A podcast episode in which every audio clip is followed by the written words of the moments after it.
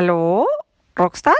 Estás escuchando Doctor Rocks con Santiago San Miguel, Mila Renza y Mónica Zuluaga.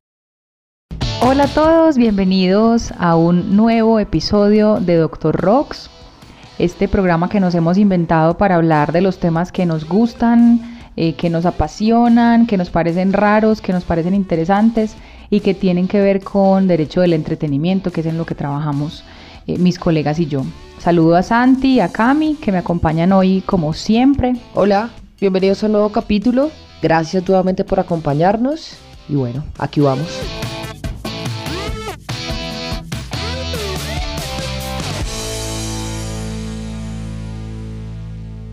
Y bueno, la idea es que hoy conversemos de, de, uno de los temas por el que más nos preguntan y que pareciera aburrido, pero vamos a intentar que no lo sea tanto. Pues un poco, pero no tanto. Eh, este es el tema de las editoras musicales. Seguramente ustedes han oído hablar de, del concepto de la editora, de qué es una editora, de qué firmó con una editora. Y la idea es que hoy esclarezcamos en qué consiste esa figura, para qué existe esa figura en la cadena de la industria de la música mmm, y especialmente si podríamos tener un criterio para determinar si eso nos conviene o no. O sea, si para un artista o para un compositor puede ser interesante firmar un contrato con una editora y en qué condiciones. Entonces, no sé, Santi, si nos quieras contar eh, qué es ese rollo de las editoras y para qué sirven. El tema de las editoras es uno de los pedazos de, de la cadena del, del, derecho de autor. Entonces, si volvemos al, al, al sándwich que yo, al que yo vuelvo tanto, o sea, como que un pedazo de, de, las regalías lo va a recaudar el que sea el, el, dueño de la parte fonográfica, otra parte el que sea el dueño de la interpretación y otro que sea el dueño de la composición. Entonces, cuando hacíamos el, el programa sobre compositores, hablábamos de todos los derechos que estaban involucrados alrededor de la canción y que la composición es esta parte de, de quien la interpreta y esta parte de quien la graba, ¿no? Pues de, de, de quien es dueño de la grabación. Entonces, hablemos únicamente de composiciones. ¿Qué es lo que pasa con las composiciones? Es que hay gente que administra composiciones, que administra repertorios de composiciones. Y cuando tienen un administrador de composiciones, muchas composiciones en sus manos, lo llamamos una editora. Y el nombre editora viene es porque eh, al principio gestionaban eran los, los derechos para publicar las, las, partituras. Entonces, como por eso está como, como muy vinculado dentro del lenguaje de la, de la publicación de libros. Pero las editoras eh, de música lo que hacen es administrar o gestionar derechos de composiciones. Lo que nosotros decimos es, sirve para cinco cosas, no en el sentido así como peyorativo de, ah, es que sirve para tres cosas, para nada, para nada y para nada. O sea, no, sirven para cinco cosas, ¿sí? Pero de esas cinco cosas yo creo que hay tres que uno puede hacer con o sin editora y hay otras dos que de pronto las editoras le ayudan a uno a hacer en mayor o menor medida. Una de esas es organizar el repertorio, que es el, tema de, de, registrar la Dirección Nacional de Derecho de Autor, tener los contratos en orden, o sea, como que hacer los documentos y demás. Eso es una cosa que sí se puede hacer solo o lo puede ayudar a hacer una editora. Lo segundo es el recaudo de las, de las regalías en las sociedades de gestión colectiva de composición. Eh, eso uno tiene que tener su propia sociedad de gestión colectiva como compositor, pero la editora ayuda a recaudar otro pedazo y ayuda a vigilar la sociedad de gestión y ayuda como a, a liquidaciones y un poco como de, de, una interacción, digamos, más corporativa entre, entre dos empresas. ¿no? Eso también se puede hacer solo, pero una editora ayuda a que se pueda recaudar mejor.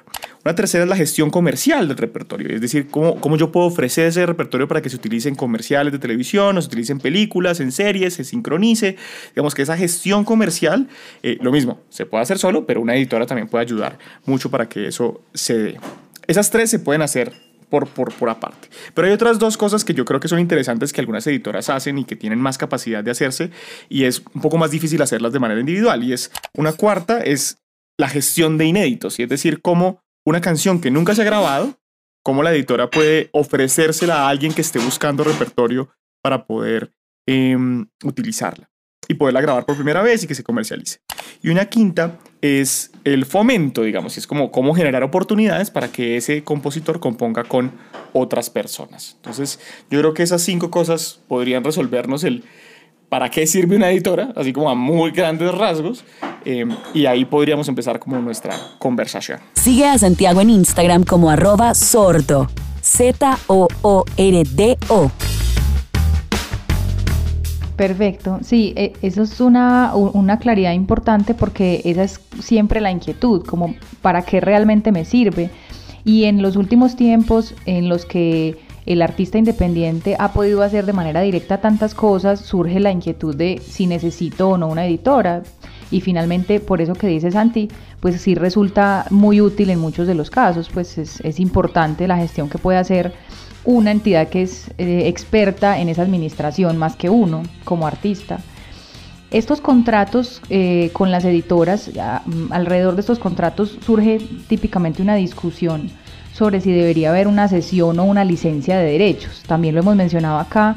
La cesión de derechos es cuando uno entrega la, la, totalidad de, los, de la administración y la disposición de esos derechos, como cuando uno vende o uno dona una casa un carro y la licencia, en cambio, es ese escenario en el que uno no transfiere, ni cede, ni entrega la disposición de los derechos, sino que permite la administración o el uso. En los contratos de editora tradicionales que conocemos que se firmaban eh, en otros tiempos, eh, era común que, se firmara a través de, de cesión de derechos. Y esto eh, para los músicos era como una ley y para las editoras también. Pero, pero realmente la ley colombiana en particular, no nos exige que haya una sesión de derechos para que haya una administración de editora. Y eso es una pelea que yo creo que muchos abogados estamos dando a la hora de revisar y de acompañar en procesos de contratos artistas, porque, mm, porque no se necesita una sesión.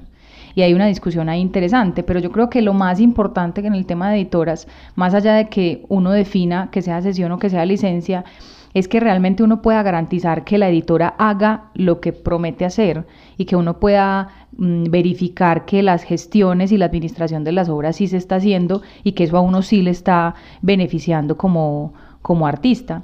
Pero, pero acá viene la, la reflexión interesante al respecto y es, bueno, ¿a quién le conviene? firmar con una editora? ¿Cuál es el criterio para determinar que a mí como autor me sirve o no me sirve una editora? Cami. Sí, bueno, yo creería que teniendo en cuenta lo que ya Santi nos explicó como de esos grandes puntos a los que se dedica una, una editora, siento que principalmente le, le funciona y le interesa tener una editora al compositor musical, o sea, a ese, a ese compositor que mm, posiblemente no sea un, artista intérprete, sino que realmente se dedique a, a componer canciones o hacer música y y pues su nivel de composición sea elevado, componga pues, bastantes canciones por mes o por semana, una persona con esas características y bajo esas calidades va a necesitar de ese apoyo de la editora que va mucho más allá de simplemente acreditar las obras y, digamos que hacer ese monitoreo de las obras, sino que la gestión comercial que, que también está incluida dentro de la gestión del,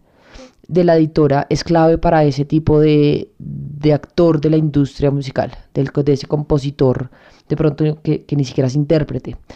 ¿Por qué? Pues como les decía, esa persona compone a un ritmo absolutamente acelerado y va a necesitar de los contactos de la editora para poder em, lograr que esas canciones sean escuchadas efectivamente por sellos discográficos, por marcas, por todas las demás personas que están involucradas en la industria musical y que puedan estar interesadas en obtener la licencia o la autorización para poder grabar esa obra y pues que le interprete alguno de sus artistas o bueno ya cada negocio dependerá pero necesita digamos de que el editor pueda hacer que esas personas escuchen sus canciones y que le ayude a, como dicen por ahí venderlas o a ponerlas.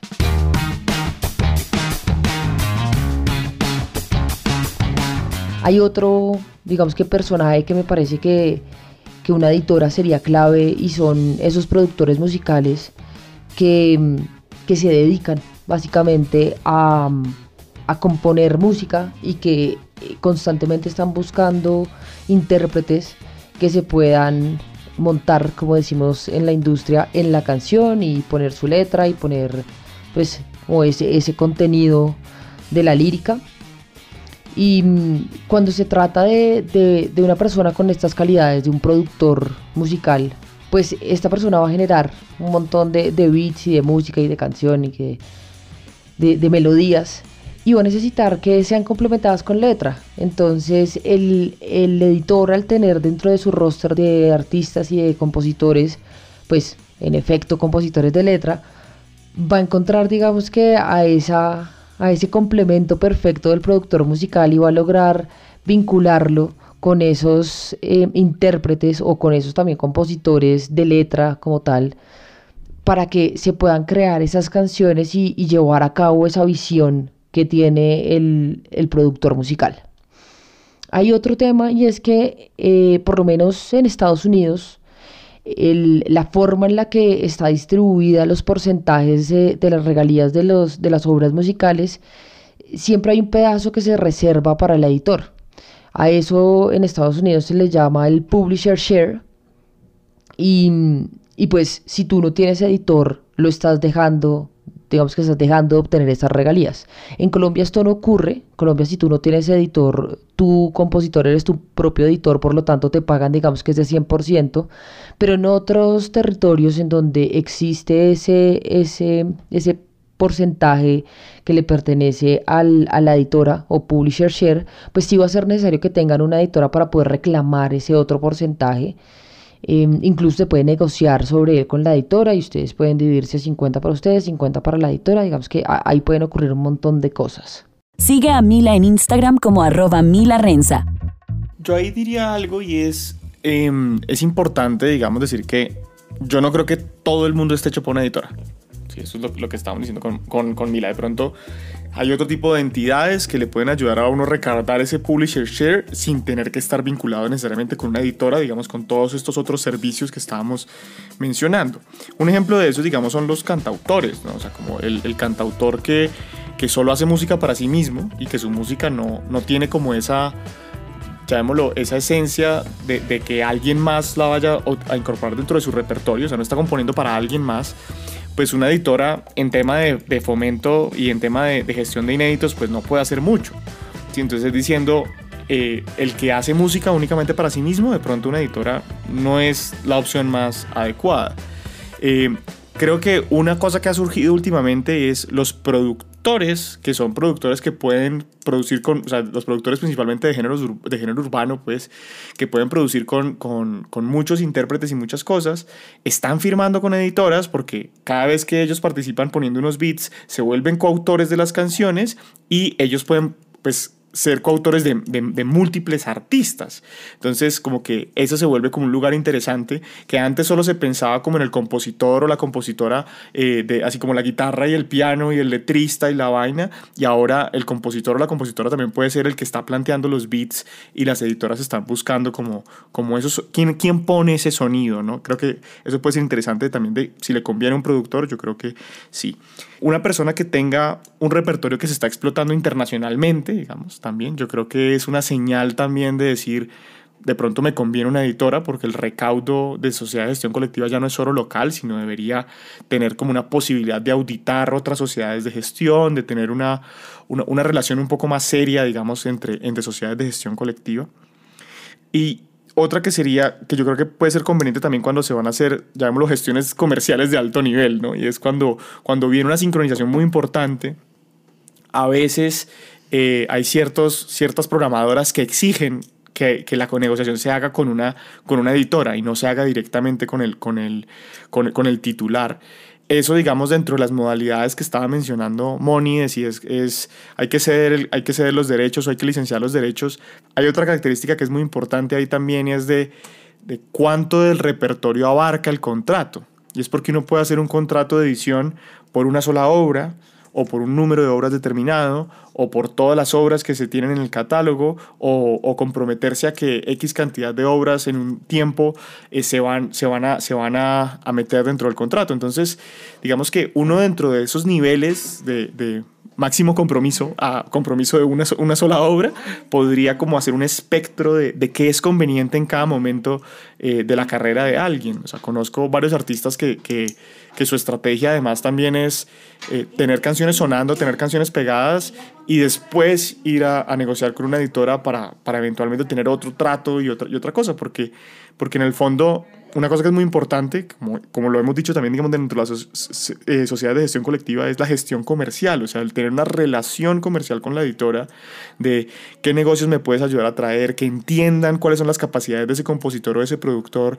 para que lo junten con, con, con proyectos que sean interesantes, o sea, como esto en el fondo es una cadena productiva, entonces hay que entender que esa relación comercial es, es bien importante de, de cómo se construye y cómo se alimenta también. ¿Tienes dudas sobre la industria musical? Pregúntale al Dr. Rox. De acuerdo, y hay allí también un, deber interesante del artista, que yo siempre pues lo menciono cuando, cuando reviso sus contratos para el artista, porque la sensación es, ah, entregué mi repertorio, entonces me, me desentiendo de, de la gestión y ya, y todo bien, me puedo dedicar a componer y, no tanto, no tanto porque también yo creo que, que, parte del éxito de estos contratos es que las editoras perciban un autor juicioso, disponible, atento, que está preguntando qué está pasando con las obras, que está promoviendo que las obras se muevan, que está dando alternativas, que está refiriendo posibles negocios.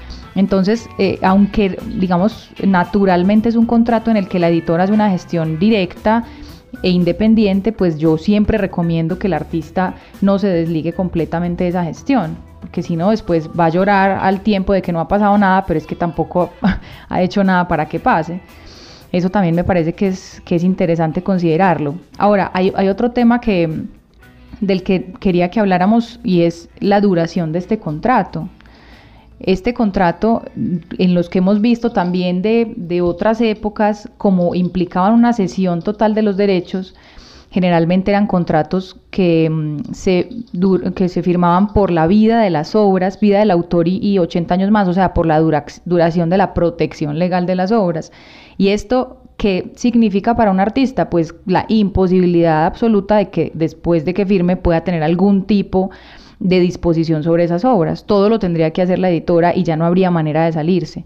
Esto viene cambiando por fortuna y los últimos contratos, incluso con editoras grandes, ya contemplan alternativas como de cinco años, cinco años prorrogables y esto pues hace mucho más fácil para el artista, sobre todo esa verificación de que le esté sirviendo, de que esté funcionando eh, ese ejercicio. Sigue a Mónica en Instagram como arroba Mónica Zuluaga. Del tema que estabas hablando de la autogestión del catálogo también, que hay que continuar haciéndola. Hay una historia sobre eh, Sir Mix-a-Lot, este rapero que, es famoso por esta canción que se llama Baby Got Back. Él sacó esa canción en el 92 y obviamente tenía editora y todo, pero él fue el que cerró la sincronización de esa, de esa canción en Shrek en el 2001.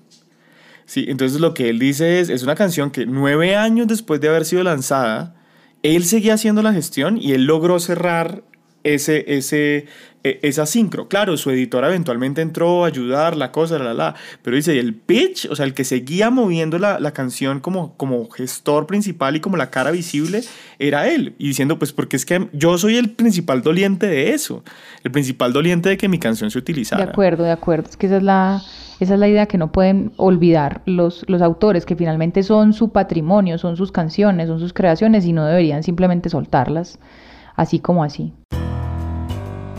Bueno, pasamos entonces a eh, nuestra sección favorita de este podcast que se llama Historias de Terror.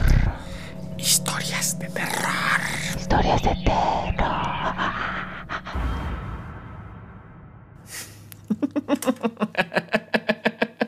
Bueno, yo puedo empezar con una. Yo tengo una historia de terror de un artista, autor, compositor, que lanzó su primer álbum. Sí, eso tenía un, tenía un álbum de 10 canciones. Y cuando estaba haciendo pues, una gira de medios y la cosa, digamos que estaba empezando a tener algo de tracción. Eh, esto era más o menos 2010, 2011, cuando la, la industria musical colombiana todavía estaba ahí como sobreaguando. Y firmó con una editora, que en ese momento era una editora muy reconocida, en el que uno dice, la logré. O sea, esos, esos negocios que la gente se, se emociona un montón cuando les llegan.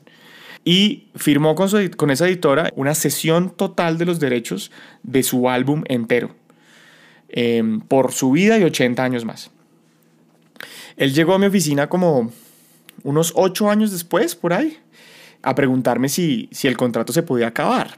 Y lo que sucedió es que él, desde el día que se dio la, la, la, los derechos, pues él dice que la editora nunca movió el material, nunca hubo una sola oferta, eh, nunca hubo un solo interesado sobre el tema, eh, eso no generó regalías tampoco que le fueran a dar, o sea, como que básicamente ese, ese, ese material quedó estancado y quedó dormido ahí. Em, él el siguiente disco que hizo, creo que sí lo manejó por, su, por, aparte y ahí logró unas cositas comerciales. Y él llamaba y chuzaba y decía todo y en la editora nunca le pusieron atención básicamente porque no era comercialmente viable para ellos. Eh, cuando ocho años después me pregunta si puede acabar el contrato o no, pues la respuesta es no. Esos contratos que son por toda la vida, es muy difícil que los, que los cancelen. Y hay, hay una cosa es que, claro, todos los contratos, así lo diga o no lo diga, se pueden acabar por mutuo acuerdo pero lograr el mutuo acuerdo, o sea, es como una cosa, sí, es como su generis. Así es, no, es una cosa muy loca, es, un azar muy, muy absurdo, o sea, eso no pasa, ¿sí? Entonces, si bien están los contratos, lograrlo es muy difícil y diciéndole una, una, empresa que dice, yo tengo un, un activo para para los próximos 80 años, ¿yo a usted por qué se lo voy a entregar? Y uno después, porque a usted no le produce plata, devuélvamelo a ver si yo lo puedo mover. Difícil de tener esa conversación. Entonces, esa para mí constituye una historia de terror que puede tener muchos nombres además. de acuerdo. La mía tiene cercanía con la tuya, digamos que, es una historia más o menos parecida, pero en este caso yo quiero resaltar sobre todo que es un artista de gran trayectoria de los 80s, 90s, que claro, a razón como del boom que en ese momento tuvo, Em, obtuvo mucho interés de varias editoras y de varias disqueras.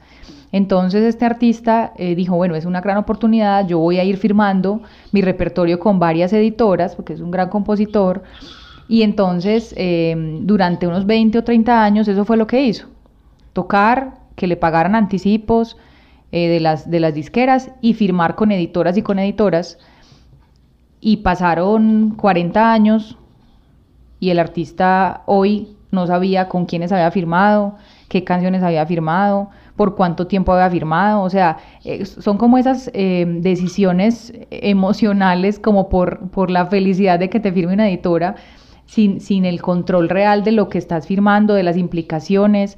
Y, y sin el monitoreo de que hablábamos ahorita, de saber qué estaba pasando con cada una de esas obras. Ha sido un trabajo impresionante el, verificar lo que ha pasado con cada canción y el acercarnos de nuevo a las editoras para decirles, venga, nos perdimos 40 años, pero mm, pues nos perdimos 30 años, pero usted me debe una platica, porque nunca le han pagado nada, ¿cierto? Entonces hay historia de terror total. E, e, este artista pues con muy buena onda hoy dice que bueno que lo estamos revisando y lo estamos arreglando, pero pudimos evitar este proceso si en el momento en que se, firmó, se firmaron las cosas, él hubiera tenido claro que qué firmaba y con quién.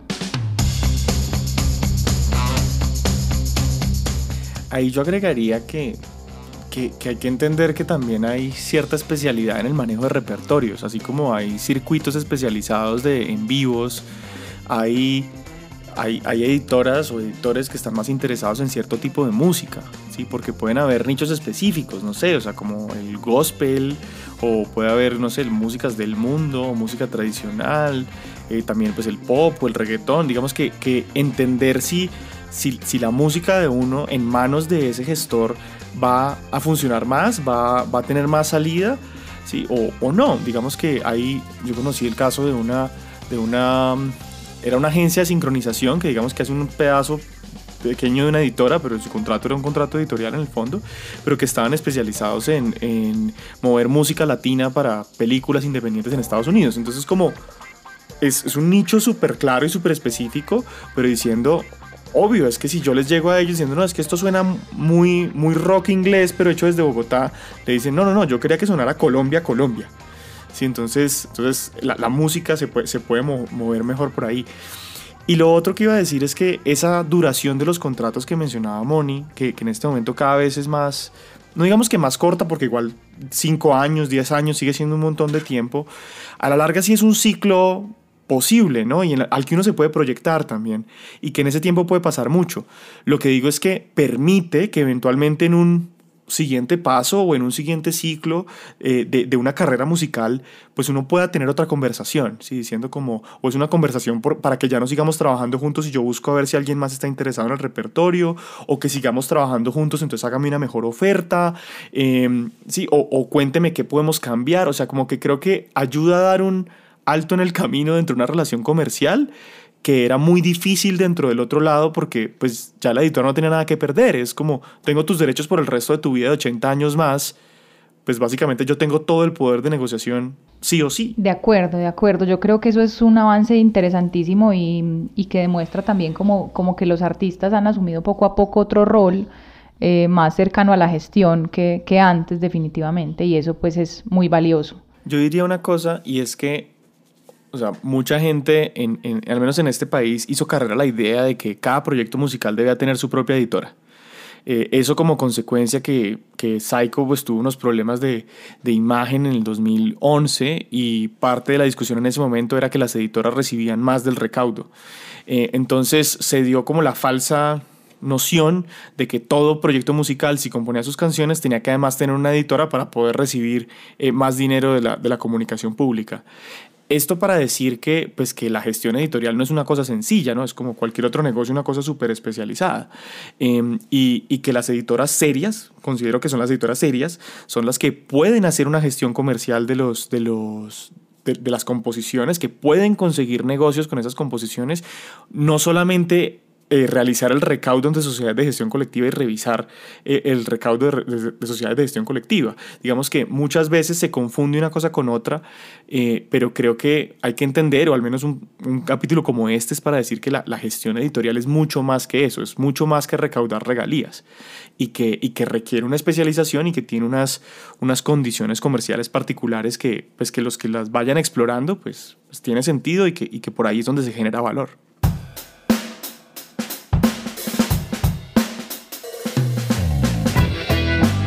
Como parte de, como de las conclusiones de todo lo que hemos hablado, yo, yo siempre les digo en, en nuestros diferentes episodios que piensen que pues que los contratos no están escritos en piedra, los contratos son de plastilina, los contratos pueden ser modificados. Mm, si bien estamos ante el, el, negocio más viejo de la industria del entretenimiento, porque la edición es eso precisamente, el negocio más antiguo de la industria del entretenimiento, siento que eso no es un impedimento para que cuando lleguen al momento del contrato ustedes puedan expresarle a los editores que les parece pertinente, por ejemplo, el que se haga promoción de las, de las obras musicales que hagan, el que realmente haya, digamos que una gestión comercial que es propia de la gestión del editor y propia de, de lo que él le está ofreciendo al compositor. Entonces, Siento que esto también va a generar transparencia para el compositor, el poder tener una conversación abierta con su editor y decirle, bueno, yo he hecho, qué sé yo, 10 canciones, cuéntame de esas 10 canciones tú a cuántas, cuántas has mostrado, a cuántas personas, eso realmente se ha movido, no se ha movido, porque como lo dijo ya Santi anteriormente, realmente acreditar las obras o... Eh, digamos que monitorear un poco el movimiento se puede hacer a través de otros agentes de la industria, pero son los editores los que pueden realmente eh, conectar y llegar a esos otros personajes que existen en la industria musical como los sellos discográficos, como marcas, como, no sé, muchas otras agentes y personas que están interesadas en em, conocer obras y obtenerlas antes de que hayan sido publicadas para que ellos puedan entregárselas a sus intérpretes y que se generen los hits que conocemos hoy en día. Sí, de acuerdo. Y en últimas, como, como la reflexión sobre lo que decíamos ahora, a la pregunta, ¿debo o no firmar con una editora? Pues no hay una respuesta objetiva, no la van a encontrar ni en el podcast ni en ninguna otra parte porque, porque obedece necesariamente al análisis que ustedes hagan de su carrera, de su estado, de su proyección, de sus intereses. y, por eso es interesante que tengan en cuenta estos elementos, pero que, que, definitivamente no tomen una decisión a la ligera, ni porque reciben una buena oferta, eh, ni porque creen que alguien, porque alguien dijo que era muy importante tener editora, no, eh, esto tiene que, que revisarse con, con mucha conciencia, con mucho juicio y tomar una decisión pues como, como muy, muy acertada en lo posible a partir de ese análisis. Como no hemos considerado todas las características y la situación actual de tu proyecto musical, todo lo que hablamos en el programa es nuestra opinión personal y no debería ser considerado como una asesoría jurídica. Este programa es creado únicamente con fines educativos y de entretenimiento. Esperamos que lo hayas disfrutado. Nos vemos a la próxima. Listo, bueno, yo creo que, ya terminamos por hoy. este capítulo eh, queríamos mucho abordarlo, sabíamos, sabíamos que era un tema mm, un poquito más denso que los demás, pero bueno, hay que sacarlo también y hay que hablar de estas cosas. Em, gracias a mis colegas, gracias a todos los que nos escuchan, nos escriben, comparten nuestro podcast, nos hacen comentarios, preguntas, acá seguimos muy pendientes eh, de lo que ustedes eh, quieran saber, de lo que quieran que hablemos. Eh, gracias a Camilo por la edición de, de cada capítulo. Y bueno, aquí nos seguimos viendo en Doctor Rocks. Gracias nuevamente por escucharnos. Em, para nosotros realmente es un gusto hacer este programa. Em, nos alegra escuchar y, saber de, de, ustedes con sus mensajes contándonos que, pues, que esto les, les ha funcionado, que les gusta lo que hacemos y que la información que les brindamos realmente es de ayuda. Un abrazo para todos, cuídense mucho.